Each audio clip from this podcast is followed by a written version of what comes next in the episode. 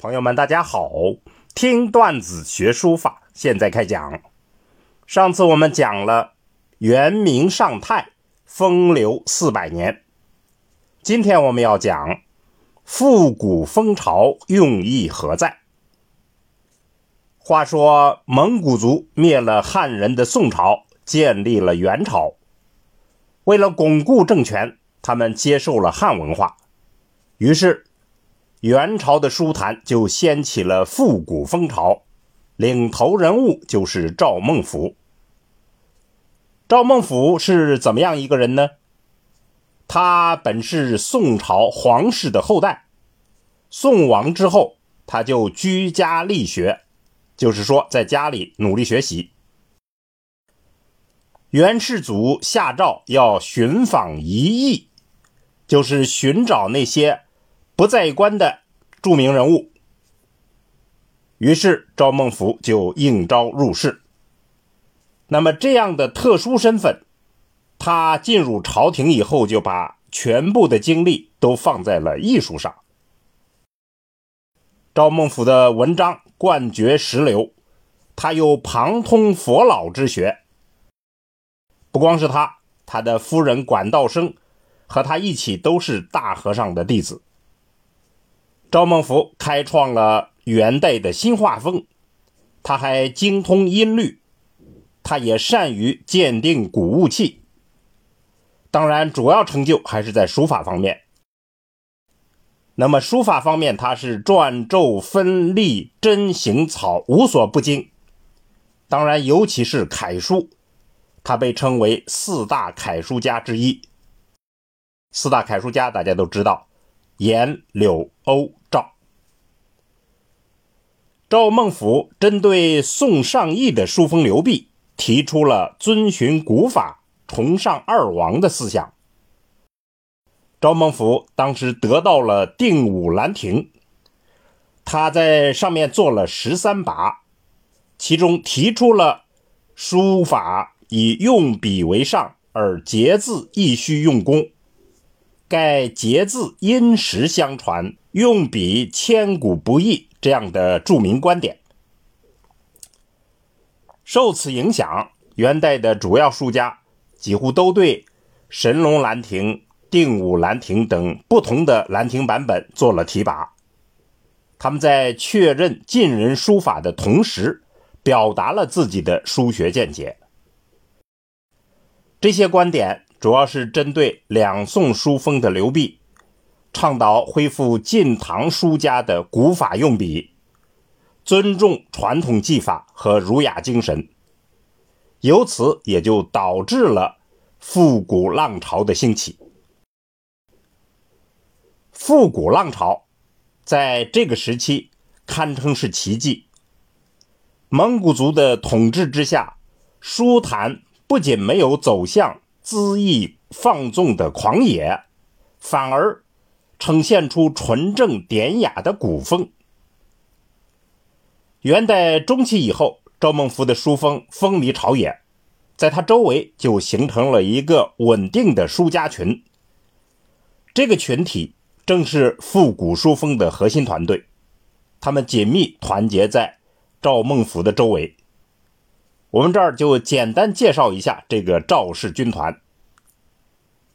赵孟頫善于交友，在元朝的前期，能够和赵孟頫齐名的书家还有鲜于书和邓文元二人，他们一起在杭州任职，关系很好，所以鲜于书和邓文元就成了赵孟頫领导的复古团队的中坚力量。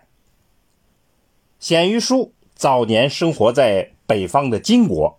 他是由金入元，他的小楷诗法钟繇，行草书力追晋唐前贤，尤以草书的成就最高，取法的是张旭、怀素。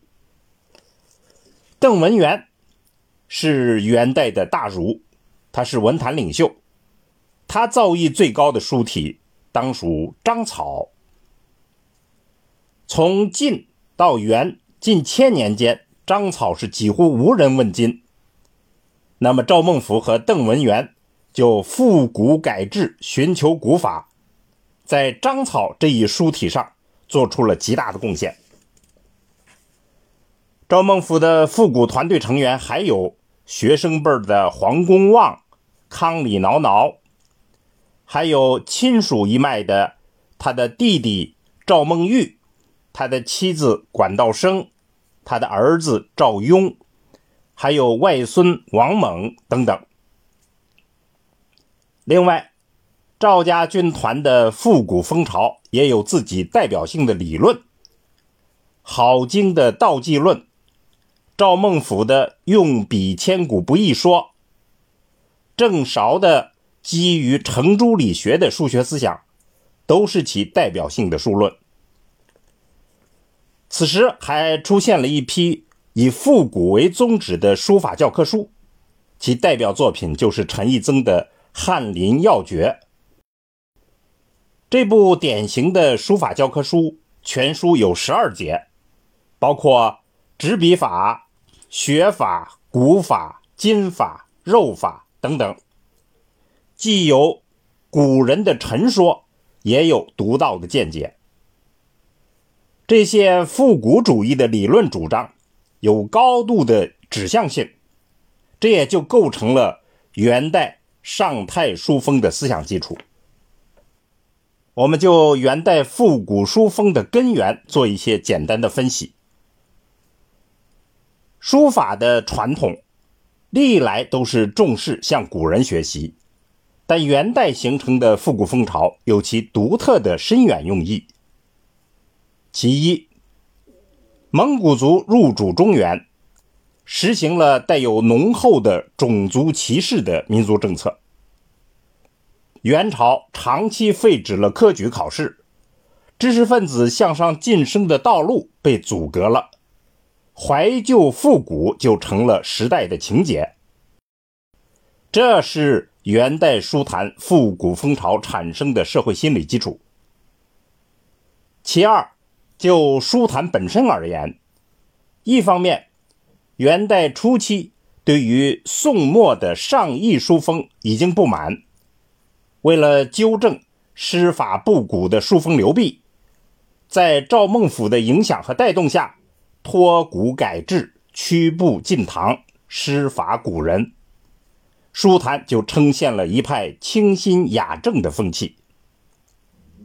其三，元政权的建立，打通了中国三百多年南北隔绝，汉族和蒙古族两个大种族文化开始碰撞，蒙古族统治阶级就崇尚。儒家的文化包括书法，这就导致了少数民族汉化，由此也产生了大批的优秀书家。